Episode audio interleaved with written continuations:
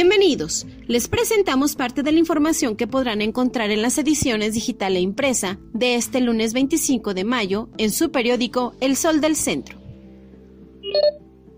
A unas horas de iniciar en el Estado con la fase de reapertura de industrias, comercios y centros de trabajo, el Instituto de Salud del Estado reportó la muerte de un hombre de 60 años que se convierte en la víctima número 28 de la pandemia de coronavirus COVID-19 en Aguascalientes. Este lamentable fallecimiento se registró desde el pasado viernes 22 de mayo en una clínica privada ubicada al sur de la ciudad, donde el paciente ingresó muy grave y debió ser entubado y conectado a un respirador artificial. Conscientes de que el sector de la construcción es uno de los que más detona la economía en las familias de Aguascalientes, los proyectos de obra estatal avanzan positivamente.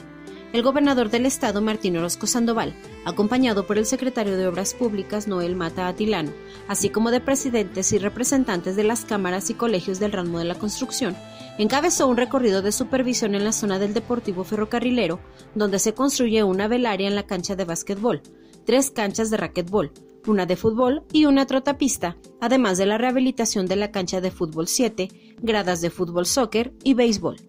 Esta obra beneficiará a más de 130.000 personas que utilizan estas instalaciones para la práctica deportiva y la recreación familiar.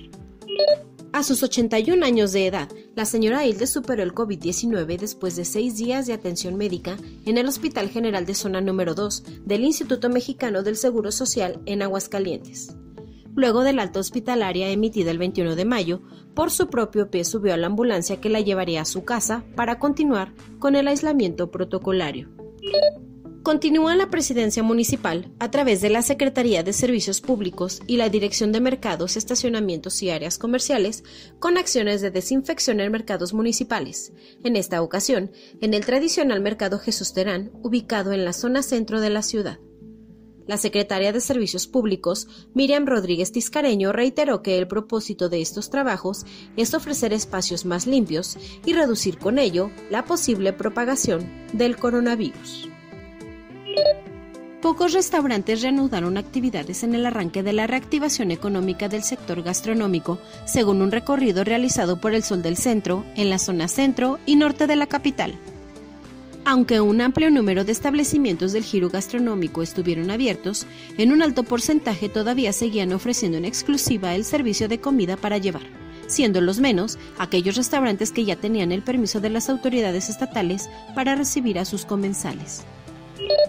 Aunque han comenzado a reactivarse algunas actividades económicas, los comercios no volverán a la normalidad, pues tendrán que hacer adecuaciones mercantiles, siendo uno de los principales cambios impulsar las ventas en línea y modificar su catálogo de productos para generar una mayor demanda. Elvia Jaime García, presidente de Mujeres Empresarias Mexicanas, subrayó que además la reactivación se dará de manera escalonada, pues los negocios tendrán que adoptar diversas medidas sanitarias para evitar contagios entre sus clientes y sus trabajadores.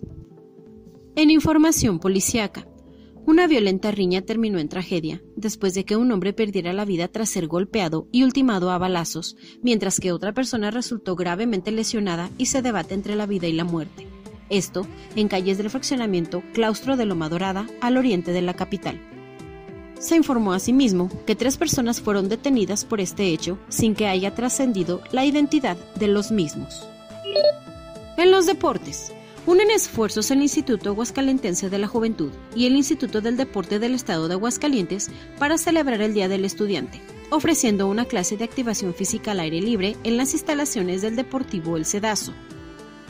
adoptando los nuevos protocolos sanitarios, utilizando cubrebocas y manteniendo la sana distancia, un grupo de 30 estudiantes asistieron a la clase muestra de activación física que fue impartida por instructores del IDEA que realizaron una rutina de entrenamiento funcional para elevar el ritmo cardíaco, fortalecer los músculos y activar la coordinación física de los estudiantes.